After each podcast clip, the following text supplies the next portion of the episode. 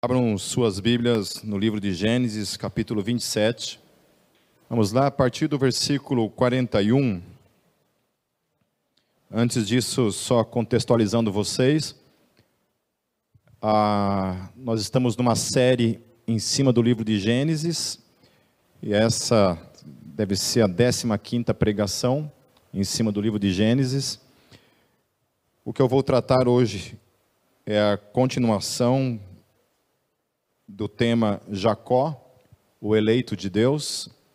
Como nós estivemos vendo na pregação passada sobre esse tema, a gente esteve vendo a questão da relação de Deus com Jacó, toda a implicação da eleição em Jacó, e nós estivemos tratando as visões teológicas, como as pessoas entendem e enxergam essa questão da eleição em outras palavras, a questão da palavra temida na fé cristã, que é a tal da predestinação, que as pessoas, quando falam essa palavra, saem correndo. Né? É só, se quer arrumar uma treta, vai lá no Facebook e coloca lá, né? eu creio na predestinação. Né? Aparecerão mil pessoas para expulsar o Satanás do teu corpo, porque você crê nesse tipo de coisa. E a gente esteve falando a respeito disso, né? Quando Deus elegeu Jacó lá no ventre da mãe, quebrando todos os, os paradigmas a respeito da, da primogenitura, porque, segundo o costume, o primogênito era aquele que tinha a primazia em sua família. Praticamente, o primogênito era aquele que ganhava tudo, e os demais filhos não, não tinham essa mesma, esses mesmos privilégios que o primogênito tinha. E a gente viu que Deus havia escolhido Jacó lá no ventre da mãe, e muita gente, quando olha para isso, tenta dar um, um, sentido a essa questão, tentando defender Deus de algum tipo de injustiça, tentando até mesmo justificar Deus do porquê, qual razão, por qual razão Deus escolheu Jacó e, e não Esaú.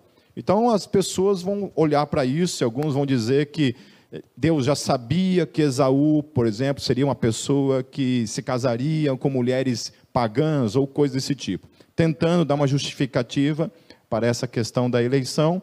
E como nós vimos lá em Romanos, quando Paulo trata a questão de Jacó e a questão de Esaú, Paulo não dá essa, essa vazão. Ok? Paulo não trata dessa forma, do contrário, ele estabelece muito claramente lá em Romanos que isso foi um ato soberano da parte de Deus e isso não tinha nada que ver com as coisas que eles viriam fazer. Tanto que a, a eleição aconteceu antes. Então, existem pessoas, às vezes, que, que costumam olhar para as questões em Deus e achar que Deus faz um tipo de justiça é, profética. Então, por exemplo, Deus te pune hoje por algo que você fará amanhã. Certo? Tem gente que pensa assim acha assim, por exemplo, é, às, às, vezes a gente tem a, aquela ideia de que alguém, quando morre, morre cedo, Deus livrou essa pessoa de algo que viria a acontecer. Mas as coisas em Deus não funcionam assim, certo? Deus não, não, não tira alguém desse mundo para livrar essa pessoa de algo, de, de, uma, de uma algo que porventura talvez possa acontecer. A questão da forma como Deus livra, Deus lida com a vida, com a existência de cada um de nós, é um ato soberano da parte dele. Amém? É um ato soberano. Nós não temos controle algum sobre isso. Ou alguém tem o controle sobre isso? Hum? Às vezes alguém pode questionar dizendo assim, mas Pipe, como é que fica o caso do suicídio, por exemplo? Quando uma pessoa tira a própria vida, foi um ato soberano da parte de Deus? Era algo que Deus queria que acontecesse? Então, tem duas formas de nós olharmos a questão da soberania de Deus, como Deus age segundo a sua soberania. Alguns entendem que toda a questão está ligada àquilo que Deus então deseja de fato, como primeira, como primeira, primeiro ato da sua parte soberana é isso, era o que Deus queria mesmo que aconteceu. Alguns entendem que aquilo não, que aquilo simplesmente foi uma permissão da parte de Deus em relação à questão do suicídio, por exemplo. Né? Nem quero tratar a questão do suicídio, é, se a pessoa que se suicida vai para o inferno ou não vai, porque isso é uma questão hoje em dia, assim, é muito discutível, né? até mesmo por nós teólogos, é uma questão discutível. Há tempos atrás, há 50 anos atrás, talvez a gente, quando falasse dessas questões, falava dessas questões de um modo talvez preto no branco mesmo. Né? Uma pessoa que se suicida, a gente falaria talvez com todas as letras. Não, essa pessoa foi para o inferno. Né? Nós falávamos esse tipo de coisa. É, como não tinha o advento da internet, esse tipo de coisa, era raro também você saber de, um, de suicídio como a gente sabe hoje em dia. Né? E aí acontece esse fenômeno que é o fato de hoje a gente ter cristãos se suicidando, crente, gente que está na igreja, pastores, pastoras, pessoas que têm tirado a própria vida. Por que, que Deus permite essas coisas? Então nós temos diante disso, nós temos casos de pessoas que, por exemplo, tentam o suicídio de todas as maneiras e Deus as livra ou não? Vocês acham que se uma pessoa, quando busca o suicídio, ela não tem êxito, Deus tem alguma coisa a ver com isso? Ou não? Eu estou lançando essas coisas porque eu gosto de, de cutucar vocês. Se vocês querem uma igreja para estar confortável teologicamente falando, não é a Gólgota esse lugar.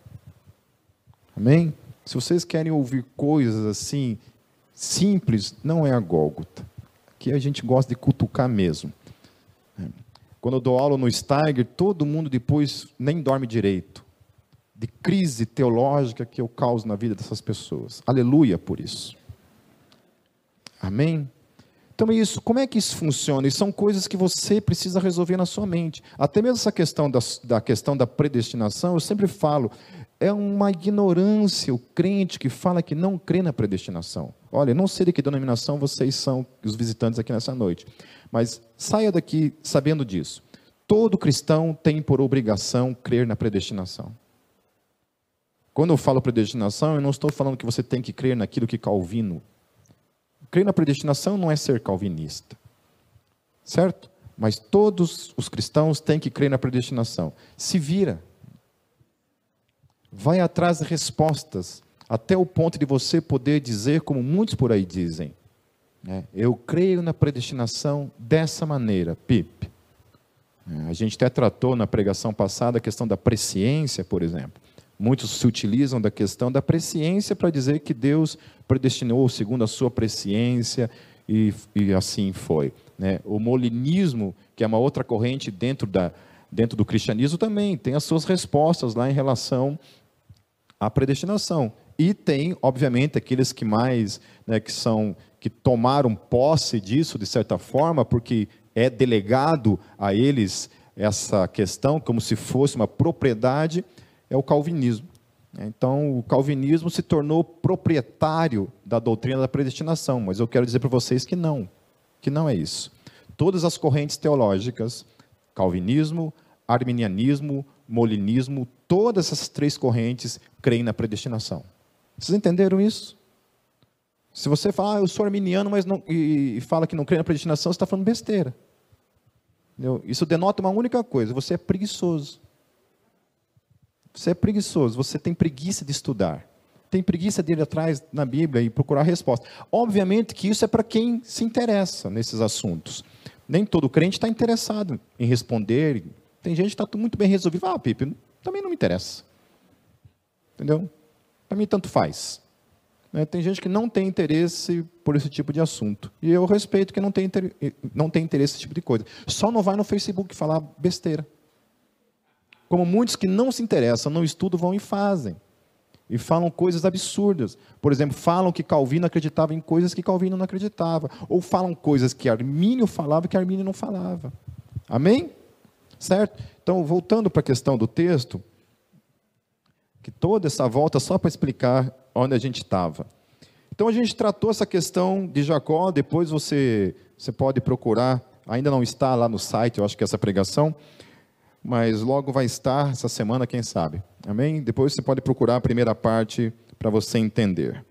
Então, Jacó, o eleito de Deus, parte 2. Vamos orar antes mais uma vez? Senhor, nós entregamos a tua palavra diante do Senhor. E pedimos, Senhor, que o teu Espírito mais uma vez nos ensine. Ensine ao nosso coração. Em teu nome. Amém. Versículo 41 diz assim: Esaú guardou rancor contra Jacó por causa da bênção que seu pai lhe dera, e disse a si mesmo: Os dias de luto pela morte de meu pai estão próximos, então matarei meu irmão Jacó. Então Esaú, né, todos sabem o que aconteceu lá atrás. Né? Esaú, Jacó tinha preparado uma comida gostosa ali. Esaú chega com fome e então vende a sua primogenitura para Jacó por causa de um prato de comida, certo? A, a questão é, quem foi atrás de Jacó para vender a sua primogenitura? Quem foi? Quem? Esaú, certo? Jacó foi lá atrás dele? Não. Quem vendeu foi o próprio Esaú que vendeu para Jacó, certo? Depois o que acontece? Jacó, para ser abençoado pelo pai, porque isso não ia acontecer de maneira alguma, por quê? Porque como Esaú era o primogênito, Esaú era aquele que receberia todas as bênçãos.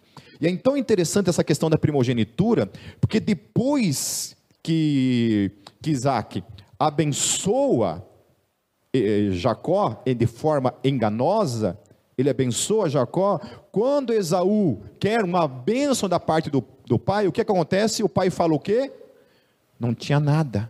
Vocês estão vendo como é que a coisa funcionava nessa questão da primogenitura? Para o primogênito, todas as bênçãos. Para os demais filhos, nenhuma. Os demais filhos ficavam chupando o dedo. Não tinha mais nada.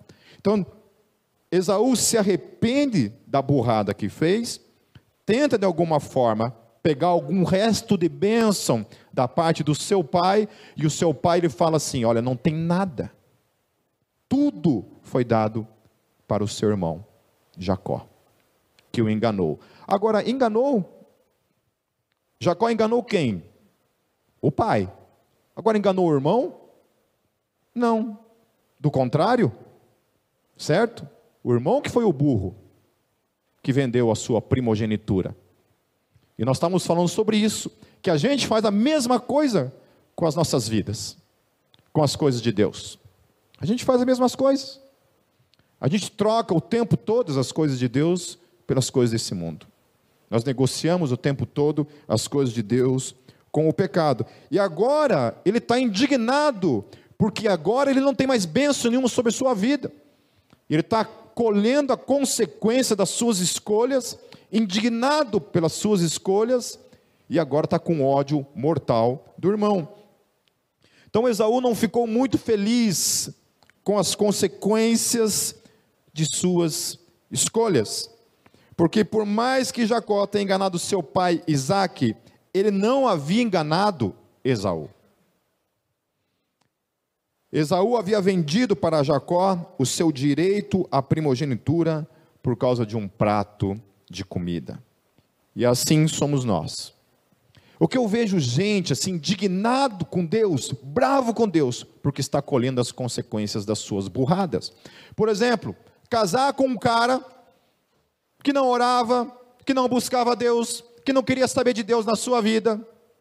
E aí casa com esse cara, pensando que o anel, esse anelzinho aqui, de uma forma mágica, quando ele entra no nosso dedo, vem uma unção do alto, desce no cara assim, o cara no outro dia, o cara é cheio do poder de Deus, ora, um homem cheio de Deus. Para quem está namorando, querido, se o seu namorado não ora pela sua vida agora, não vai orar depois.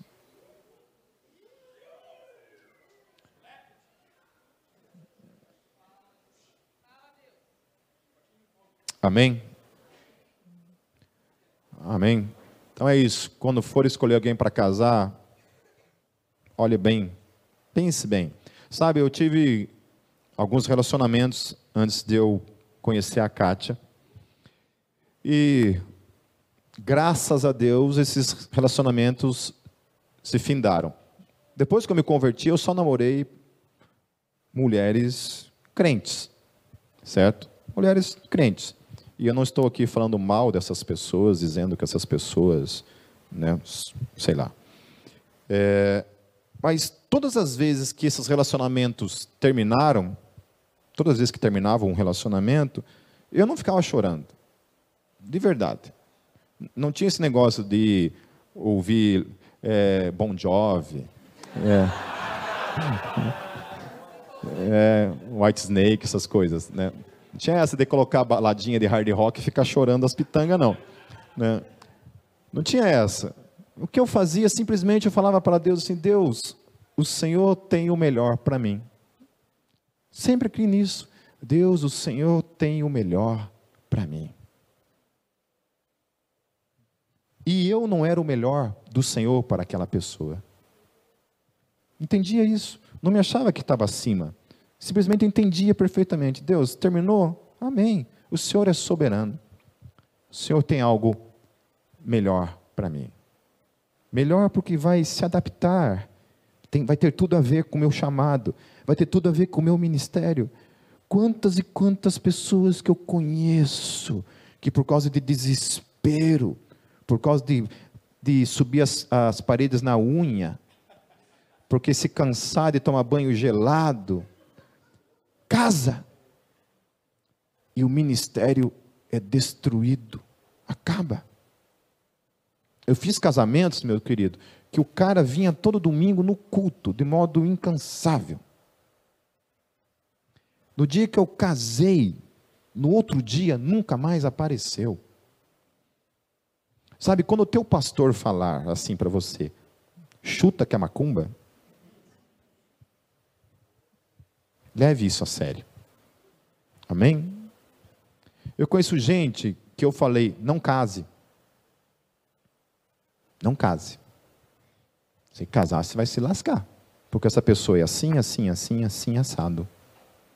Não me ouviu. Casou. E depois o choro foi grande. Sabe por quê? Porque eu falei, não. Daí a pessoa foi num profeta. Daí esse profeta falou: Eis que vos digo. Case. Então eu volto a falar para vocês, sabe? Não é porque eu não falo, eis que vos digo, que o que eu estou dizendo não é da parte de Deus. Entenderam? Porque se é uma questão só de falar, eis que vos digo, amém, eu falo.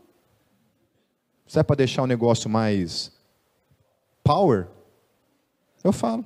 Eis que vos digo. Não case com Satanás. Satanás vai acabar com a tua vida. Amém? E o tal do Esaú era esse, esse cara como nós, sabe? Ele tinha sido eleito, ele sabia disso desde que ele nasceu. Que ele tinha sido eleito por Deus, chamado por Deus. Deus havia separado. O texto fala que ele que, o espírito daquele menino já era tão impulsionado por Deus que ele nasce agarrado no calcanhar do irmão. Eu não sei se há outro, se houve alguns casos assim de, de nascer uma criança agarrada no calcanhar do irmão gêmeo, né? Mas é isso que acontece, o que o texto pelo menos relata. Vamos continuando então. Quando contaram a Rebeca o que seu filho Esaú dissera, ela mandou chamar seu filho mais novo e lhe disse: Esaú está se consolando com a ideia de matá-lo. Ouça, pois, o que lhe digo, meu filho. Fuja imediatamente para a casa de, de meu irmão Labão, em Arã. Fique com ele algum tempo, até que passe o furor de seu irmão. Quando seu irmão não estiver mais irado contra você e esquecer o que você lhe fez, mandarei buscá-lo, porque perderia eu vocês dois num só dia? Então Rebeca disse a Isaac: Estou desgostosa da vida por causa destas mulheres hititas. Se Jacó escolher esposa entre as mulheres desta terra, entre mulheres hititas, como estas, perderei a razão de viver. Olha só, então mais uma coisa que o texto denota. Né? Que Esaú tinha feito o quê? escolhido mulheres que eram mulheres praticamente inimigas da sua família, certo? Mulheres que eram pagãs, que tinham costumes pagãos, e essas mulheres trouxeram para sua família toda essa questão, então, de incômodo, de inquietude, né, incomodando a própria família. Né? Novamente vou falar a respeito disso. Até nisso você tem que ser sábio, meu querido. Sabe aquela mulher encrenqueira? Que odeia a tua mãe? Já logo de cara. Não consegue fazer parte da família, trazer a família para perto. Ou o camarada, que toda reunião ele causa um problema. Então, cuidado, cuidado, cuidado com o teu coração, cuidado com essas buscas do coração desenfreado que não pensa e não pesa as coisas. Porque depois que casou, lascou. Não tem volta. Tem volta, né? Hoje em dia a gente dá um jeitinho para tudo. A palavra divórcio hoje em dia é, é igual trocar de roupa. Nós nunca vivemos, nem na história da fé cristã, nem na história de nenhum outro momento na cultura mundial. Nunca vivemos o que nós estamos vivendo hoje em se tratando de casamentos. Nunca vivemos isso. A tragédia que se tornou os dias de hoje em relação aos casamentos. Capítulo 28, versículo 1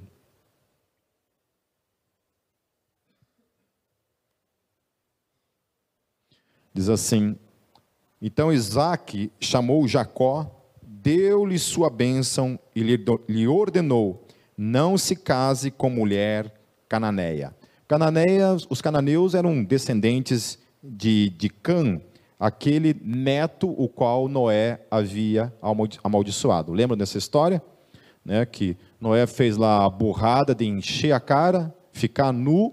Né, o seu filho foi lá e espalhou a notícia para os outros irmãos, ele, quando acorda da sua, da sua bebedice, o que ele faz? Ele amaldiçoa o seu neto, Cão. E os, e os cananeus descendem de Cão.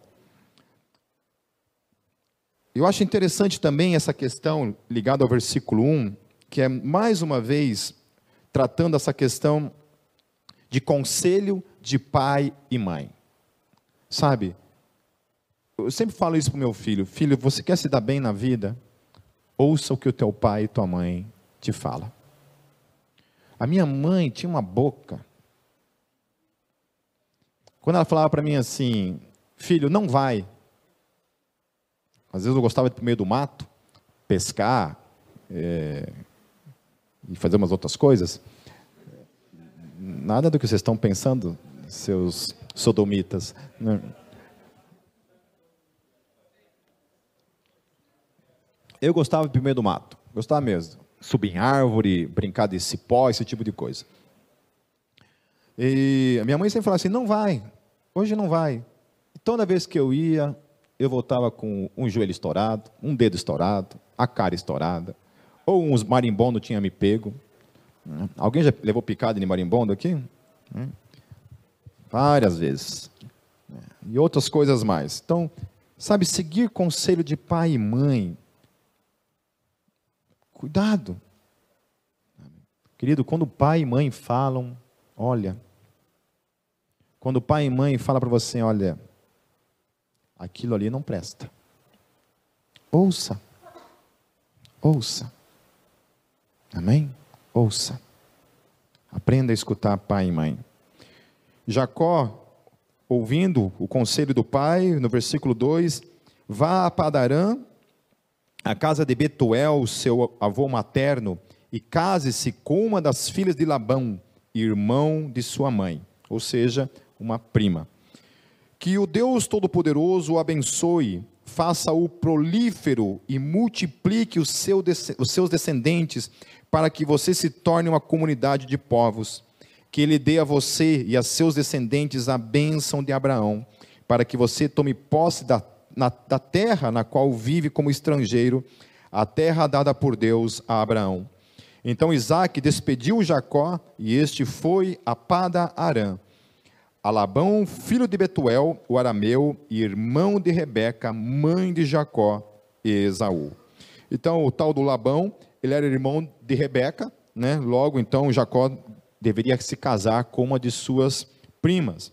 Uma coisa que eu acho interessante aqui é que mesmo no pós ter consciência daquilo que Jacó havia feito com ele, o enganado de alguma forma, vocês perceberam no texto que Isaac não tira a bênção?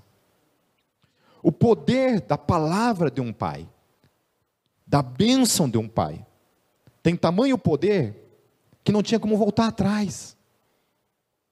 Por isso que abençoar a vida dos filhos, meus queridos, para aqueles que são pais, declare isso todo dia. Abençoe. Porque a tua bênção, quando sai da tua boca, não tem volta. O problema é quando sai maldição. Quando a gente amaldiçoa a vida do filho, aí é um problema. Por isso, toda a sabedoria no falar. Às vezes eu vejo essa geração de pais que não sabe lidar muito com filhos hoje em dia. Né? Porque, de alguma forma, só depois descobriram que criança, criar filhos, dá trabalho. Confundiram filhos com boneca. E boneca é assim: você brinca, encosta, não chora, não caga na calça, não tem fome, não fica doente. Você usa quando quer, quando não quer. Agora, filho, Gabriel, quando nasceu, a Cátia ficou três anos, até o terceiro ano dele, praticamente se dedicando a ele 100%. Mal conseguia vir na igreja. Três anos se dedicando a ele. Hoje em dia é assim. Ah, Pipe, meu filho não dorme. Ui. Pegar meu filho assim no, no peito aqui, né? Vem aqui, para dar um descanso para tua mãe. Vem dormir com o papai aqui. Aí colocava aqui, né? Escorava assim na cama, assim. E aí ia deitando. Deitando. Deitando. Quando estava assim, o piazinho. Aí voltava. Novamente. Novamente. A vontade de jogar pela janela. Aí mordia a língua. Não vou amaldiçoar. Só abençoar. Não, não chora, filho abençoado. Dá vontade de jogar uma praguinha. Da, tipo assim, é, quando você tiver teus filhos, que o teu filho, né? Esse tipo de coisas. Eu já vi gente esses dias xingando o filho.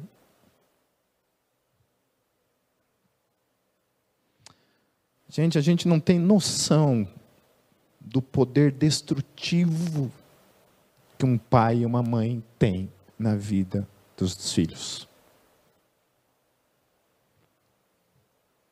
Muitos que estão aqui sabem disso.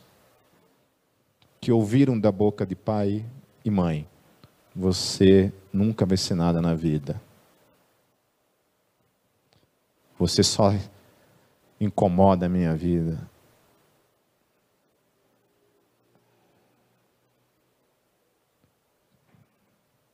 Pessoas que choram no seu secreto por não terem sido amados.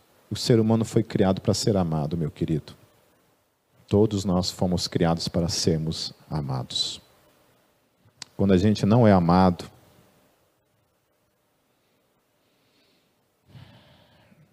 isso traz consequências seríssimas para a nossa caminhada no dia a dia. Algumas linhas da psicologia dizem que até os 5, 6 anos de idade, toda a nossa personalidade está formada. A forma como a gente vai caminhar o resto das nossas vidas é até ali. Por isso a importância daquilo que o pai e a mãe fala. E não só fala, porque às vezes o silêncio também pode matar. A ausência pode matar. Uma das coisas mais tristes que eu presenciei na minha vida, no meu ministério, foi uma vez que nós fomos visitar um orfanato de crianças com HIV. Coisa mais horrível que eu vi na minha vida. Quando eu cheguei na porta daquele, no portão daquele orfanato, e o Ministério da Assistência Social, a gente fazia isso todo todo mês, mas eu nunca tinha ido, foi a primeira vez que eu tinha ido. Quando eu cheguei na porta desse orfanato, assim, que a gente entrou, tinha uma grade, com todas as crianças atrás dessa grade, assim, com as mãozinhas assim, esperando a nossa visita. Quando eu entrei e eu vi aquilo, eu parei e eu tive que sentar e respirar, por causa daquela cena. E aí, assim, a gente entrava nesse recinto, assim, elas já ficavam com as mãozinhas para cima, para a gente pegar no colo e abraçar. E aí, a diretora desse lugar, a pessoa responsável, proibiu as visitas. E o motivo que ela nos deu foi o seguinte: que depois que a gente ia embora, porque enquanto a gente estava ali, ficávamos brincando com elas, abraçando elas, beijando elas, estávamos ali o tempo todo com elas. Só que depois que a gente ia embora, ninguém mais abraçava. Ninguém mais beijava. Que mundo feio. De pessoas irresponsáveis que saem por aí transando com todo mundo de modo irresponsável, têm seus filhos e os abandonam dentro de um orfanato. Tinha uma menina lá de 14 anos. Porque quem vai adotar? Quem que adota uma criança com HIV? Quem adota? Quem passa por um, que tenha amor suficiente para abraçar uma situação com essa? Obviamente que deveríamos sermos nós, essas pessoas. Os cristãos deveriam ser os primeiros a estarem fazendo isso, mas é muito fácil eu falar para os outros fazerem, ao invés de eu fazer. Mas essa é uma realidade dura que está por aí. É crianças que não são abraçadas, que estão ali, ó, clamando por um abraço, porque a gente foi feito para ser abraçado, para ser amado, para ser tocado com amor. Como é que isso tem sido? Como é que você olha para isso? Você foi tocado, amado? Ou isso é uma ferida que está aí sangrando? Quando saiu toda essa situação aí com esse, esse travesti, o Suzy, né? Talvez muitas pessoas não vão gostar do que eu vou falar. Não estou querendo justificar essa pessoa, do contrário, eu acho que essa pessoa realmente tem que passar por todo o processo que a lei traz sobre a vida dele pelo, pelo crime que ele cometeu, pela barbaridade que ele cometeu. Mas eu não gosto muito de alguns posicionamentos de algumas pessoas assim cristãs com relação a, a falar certas coisas assim em relação a essa pessoa, sabe? Porque, queridos, pela minha experiência lidando com as questões de homossexualidade, quase que na sua totalidade, todos os homossexuais que eu discipulei, que eu lidei, todos, sem exceção. Eu não estou falando que essa é a realidade de todos os homossexuais do mundo, porque eu não conheço todos os homossexuais do mundo. Eu estou falando de todos os que eu conheço e que eu lidei, que falaram, abriram suas vidas em aconselhamento, em discipulado. Todos eles, sem exceção, foram abusados sexualmente. Eu tenho para mim, eu não tenho certeza de nada, eu não sei de nada. Mas provavelmente esse menino que abusou e matou, provavelmente sofreu um abuso quando criança.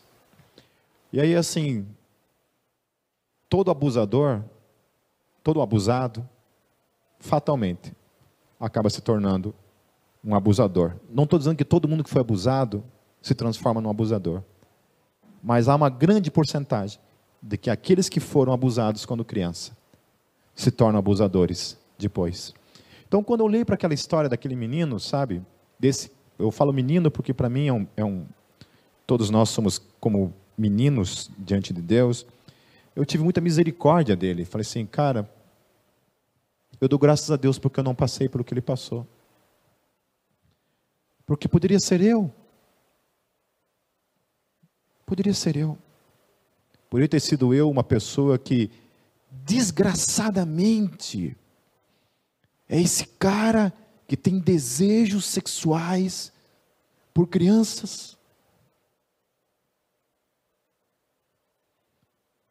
Graças a Deus eu não sou esse cara que quando saio na rua não posso ver um outro homem que me sinto atraído sexualmente por, essa, por esse outro homem.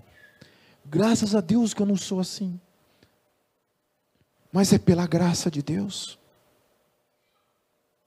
É somente pela graça de Deus. Então eu não estou defendendo a Rede Globo, porque para mim a Rede Globo é, uma, é, o, é o trono do demônio nesse país. Mas eu queria só que a gente tentasse olhar com misericórdia, sabe? Com outros olhos com outros olhos. Não sei. Mas os olhos de Deus, como Deus enxerga. Uma vez que uma pessoa se arrepende dos seus pecados, a Bíblia fala que esse tipo de coisa não tem perdão? Não, né? Que Deus tem misericórdia de nós e tem misericórdia dessa pessoa, da família,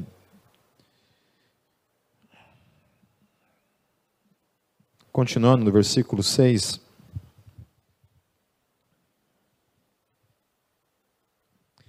Então viu que Isaac havia abençoado a Jacó e o havia mandado a Padarã para escolher ali uma mulher, e que, ao abençoá-lo, deram-lhe a ordem de não se casar com mulher cananeia. Também soube que Jacó obedecera a seu pai e a sua mãe, e fora para Pada Arã, Padã Arã. Percebendo então Esaú que seu pai Isaac não aprovava as mulheres cananeias, né, porque os cananeus descendiam de Cã, foi à casa de Ismael e tomou a Maalat, irmã de Nebaiote, filha de Ismael, ou seja, seu tio, por parte de pai, filho de Abraão, além das outras mulheres que já tinha. Então, além de ter casado com as mulheres cananeias, agora ele vai lá e casa com uma descendente de Ismael. Ou seja, o cara não acerta uma. Esse é o tipo de burro que não aprende com os erros.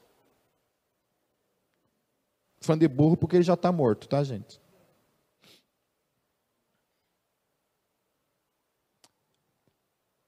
Jacó partiu de Berseba e foi para Arã. Chegando a determinado lugar, parou para pernoitar, porque o sol já se havia posto.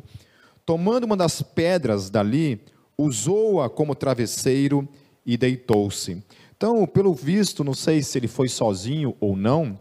Provavelmente ele foi sozinho. Né? Eu até admiro assim a questão da coragem desses homens viajarem né, sozinhos nesses tempos, né, diante de tantos perigos ou coisas parecidas, né?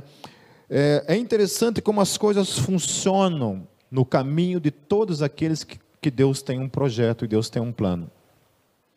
Pois, por mais que Jacó fosse o eleito de Deus, aquele cujo Deus tinha projetos e planos, o cumprimento das promessas de Deus para ele não implicava numa vida isenta de perigos, de erros e dificuldades como muitas vezes se é anunciado por aí. Que pelo fato de alguém ser crente, essa pessoa está de alguma forma protegida de que a sua vida, de todas as maneiras, vai ser uma vida que ele vai acertar 100%, que não vai ter problema, não vai ter dificuldade. Já ouviram isso? Hum, eu cria assim. Eu pensava dessa maneira. No versículo 12, e teve um sonho no qual viu uma escada apoiada na terra o seu topo alcançava os céus, e os anjos de Deus subiam e desciam por ela. Ao lado dele estava o Senhor, que lhe disse: Eu sou o Senhor, o Deus de seu pai Abraão e o Deus de Isaque. Darei a você e a seus descendentes a terra na qual você está deitado. Seus descendentes serão como o pó da terra. Se espalharão para o oeste, para o leste, para o norte e para o sul. Todos os povos da terra serão abençoados por meio de você e da sua descendência. Estou com você e cuidarei de você aonde quer que vá, e eu o trarei de volta a esta terra. Não o deixarei enquanto não fizer o que lhe prometi. Aleluia. Amém? Existe uma promessa, meu querido, para mim e para a tua vida. E que eu e você temos que todos os dias perseverar crendo nela. Por mais que às vezes tudo ao derredor conspira contra isso. Porque foi Deus que falou isso para mim e para você. Existe uma promessa na palavra. E a promessa é que o Espírito Santo de Deus, a obra que ele iniciou na minha, na tua vida, ele irá o quê? Completá-la. Amém? Deus chega para Jacó e fala: Olha, eu tenho as promessas na sua vida. Essas promessas aqui, ó. E até que ela se cumpra na tua vida, eu não te deixarei. Amém? Existe uma promessa de Jesus para mim e para você, de que Ele nunca nos abandonaria que Ele estaria conosco até a consumação dos séculos. Eu sei o que é chorar por se sentir abandonado por Deus. Eu sei o que é chorar por sentir sentir coisas, vivenciar coisas que conspiram contra aquilo que aparentemente é algo que está fora do projeto. Deus, será que é isso? Será que é isso? E aí, nessas horas, eu me apego nas promessas de Deus. De que, para começar, a obra que Ele tem, a obra que Ele tem, Ele irá completar. Talvez a obra que Deus tem para fazer na minha vida seja diferente da obra que eu idealizo para a minha vida. Mas saiba disso, todos vocês que estão aqui nessa noite, que creem no Senhor Jesus como Senhor e Salvador nas suas vidas, que são selados pelo Espírito de Deus. Querido, nada do que acontecer na tua vida pode destruir essa promessa que Deus fez. Não fui eu. Não foi o Pipe, não foi o Nicodemos, não foi o Brennan Manning,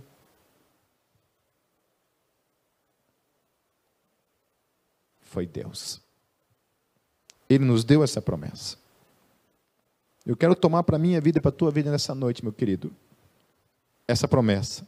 Não o deixarei, enquanto não fizer o que ele prometer. Portanto, a promessa de Jesus para mim e para a tua vida é de que ele vai completar. Às vezes ele vai completar no deserto mesmo. Às vezes ele vai completar por meio de uma doença infelizmente. Às vezes ele vai completar por meio de uma tragédia, às vezes ele vai completar por meio de uma pobreza, às vezes ele vai completar por meio de decepções, às vezes ele vai completar por seja qual for os meios. Mas ele vai completar. E ele nunca vai te deixar até ele completar. Todos creem nisso? Amém? Quem não crê, joga a Bíblia fora. Versículo 16: Quando Jacó acordou, estou terminando. Quando Jacó acordou do sono, disse: Sem dúvida o Senhor está nesse lugar, mas eu não sabia. Teve medo e disse: Temível é este lugar. Não é outro senão a casa de Deus.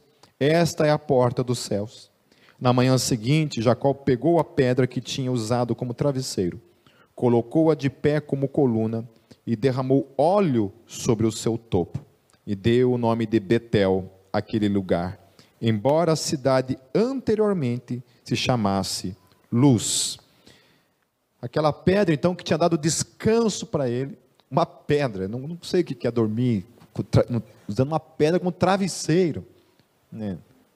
Travesseiro. Matar alguém, tudo bem, mas travesseiro. E ele pega esse, essa, esse, esse travesseiro e dirige a Deus algo que deixa como memória da fidelidade desse Deus. Acho que chegou a hora de nós começarmos a erguermos nas nossas vidas. Esses memoriais da promessa de Deus. Do quanto Deus é fiel a mim e a você. O cara estava fugindo de casa, eleito por Deus, fugindo de casa, porque seu irmão queria matá-lo passando por todos os perigos, mas crendo que ele tinha um compromisso com Deus. Então Deus tem um compromisso com você, meu querido. Na sua individualidade, no seu dia a dia, com cada um de vocês. Deus se relaciona de modo individual. No seu dia a dia. Sabe como é que está essa relação com o Deus da promessa? Como é que anda isso? Você está animado, está desanimado?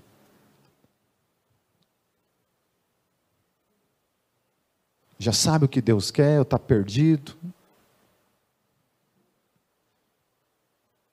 Sabe, eu nunca fiquei perdido em relação ao que Deus quer da minha vida. Mas já me senti perdido muitas vezes mesmo sabendo daquilo que Deus queria para a minha vida. Um dia eu li uma reflexão, eu não lembro se foi o Brennan Manning,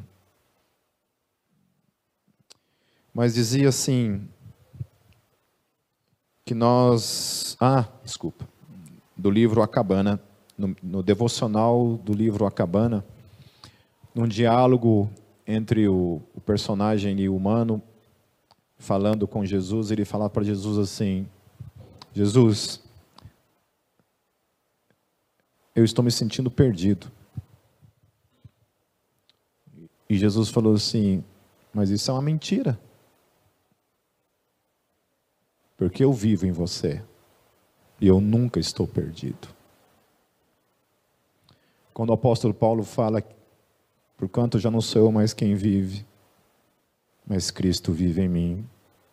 E agora a vida que eu vivo, eu vivo pela fé no Filho de Deus que me amou e se entregou por mim. Se Jesus habita em mim e em você, meus queridos, nós nunca estaremos perdidos. Porque Jesus nunca está perdido. Amém? Então Jacó fez um voto dizendo: se Deus estiver comigo, cuidar de mim nesta viagem que estou fazendo, prover-me de comida e roupa e levar-me de volta em segurança à casa de meu pai, então o Senhor será o meu Deus. Eu acho, eu acho interessante esses paradoxos, né? Da... Cara, o cara acabia, acabou de sonhar com Deus. Deus acabou de. Deus, não foi o Pipe, ele não sonhou comigo. Ele sonhou com Deus. Deus havia prometido para ele. E ainda coloca em dúvida: se Deus, se o Senhor cuidar de mim, miserável, Deus acabou de falar para você que até se cumprir aquilo, Ele não vai largar do teu pé. Agora entende, meus queridos, esse exemplo nos foi dado aqui nas Escrituras para que eu e você entendamos que ainda que nós somos eleitos por Deus, amados por Deus, salvos em Cristo Jesus, selados pelo Espírito Santo, a gente pode ficar em dúvida o tempo todo. questionar questões relacionadas às promessas de Deus o tempo todo. Isso faz parte de sermos humanos e Deus sabe disso. Eu acho que Deus simplesmente olha para mim assim, mas meu Deus, que criaturinha difícil de crer. Porque a gente é assim. É por isso que a eleição é tão necessária. Porque se dependesse de nós crermos o tempo todo, 100% todo, porque é isso que algumas teologias por aí afirmam categoricamente, que se em algum momento você vacilar, você perde a tua salvação. Se a pessoa, se Deus olhasse para essa questão aqui de Jacó e dissesse: Ah, não, duvidou, então estou fora, esquece o que eu falei, voltando, não te deixarei. Ah, só naquele momento que você duvidar, ou que você pisar na bola, ou que você fugir por um momento daquilo que eu tenho como propósito principal para a sua vida. E aí, meu filho, está tudo acabado. Foi assim que Deus falou? Não. Porque não depende de quem corre, não, de, não depende de quem crê, depende daquele que elege. Depende dele. Eu glorifico a Deus por ter conhecimento da, das doutrinas da graça. Porque as doutrinas da graça me libertou, em definitivo, de qualquer consciência, qualquer peso de que em algum momento depende de mim. Como é maravilhoso você viver consciente de que tudo depende dele. Quando Paulo promete, meu querido, e fala que nada vai nos separar do amor de Deus, isso inclui você também. Que nem você pode separá-lo dele. Porque se depender de mim e de você, a gente está lascado. Eu glorifico ao Deus de toda graça por isso. Porque se um dia nós adentrarmos naqueles portões eternos, não vai vir glória alguma, minha e tua. Bendito, seja bem-vindo, porque eu completei a minha promessa na sua vida. É porque eu te amei, porque eu te separei, porque eu te salvei porque eu completei, porque eu estive contigo, porque eu caminhei com você, porque eu habito em você. Você é meu para sempre. E ninguém pode te tirar disso. Vamos fechar nossos olhos.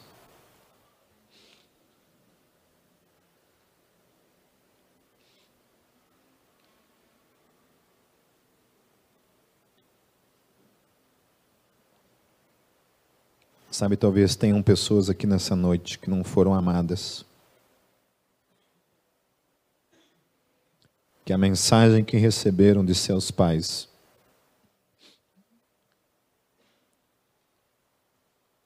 Foi a de que você não é, não era amado.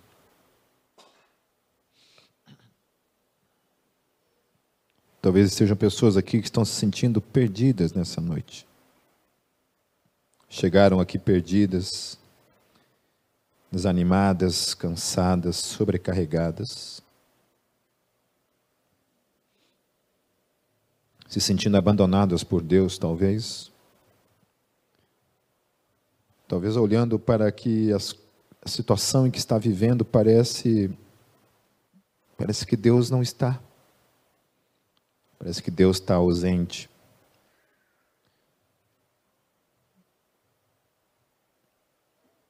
Queria dizer para você e para mim nessa noite que Deus ama você. Que nenhum sentimento, nenhuma realidade pode te roubar dessa realidade máxima de que Deus te amou, te ama e te amará para sempre. Ainda que uma mãe ou um pai não o tenha amado, Deus te ama. A segunda questão é que se apegue na promessa de Jesus de que Ele nunca te abandonou. Então, ainda e jamais te abandonará. ainda que você tenha sentimentos de abandono carregados em sua alma e em seu coração, saiba que Jesus está com você e sempre estará. E saia desse lugar nessa noite crendo que a obra que Ele iniciou na sua vida, Ele irá completá-la. Senhor, nós nos apegamos às Suas promessas. Não são promessas feitas por homens, mas são promessas feitas por Ti, Senhor. E Tu és o Deus vivo que não pode mentir. O Deus Todo-Poderoso, soberano, que moverá os céus e a terra para completar aquilo e a tua promessa nas nossas vidas. Obrigado por essa noite, Senhor, por mais uma vez acender a chama da tua palavra em nossos corações. Que saiamos daqui nessa noite, Senhor, renovados pela tua promessa em nossas vidas, Senhor. E que todo o engano, toda a mentira do inimigo que veio para matar, para roubar, para destruir, Senhor, caia por terra em nome de Jesus. Em nome de Jesus. Amém. Deus os abençoe, meus queridos. Que a graça e a paz do Senhor Jesus, que o Espírito Santo os acompanhe e complete na vida de vocês a obra que ele iniciou. Amém. Vão em paz.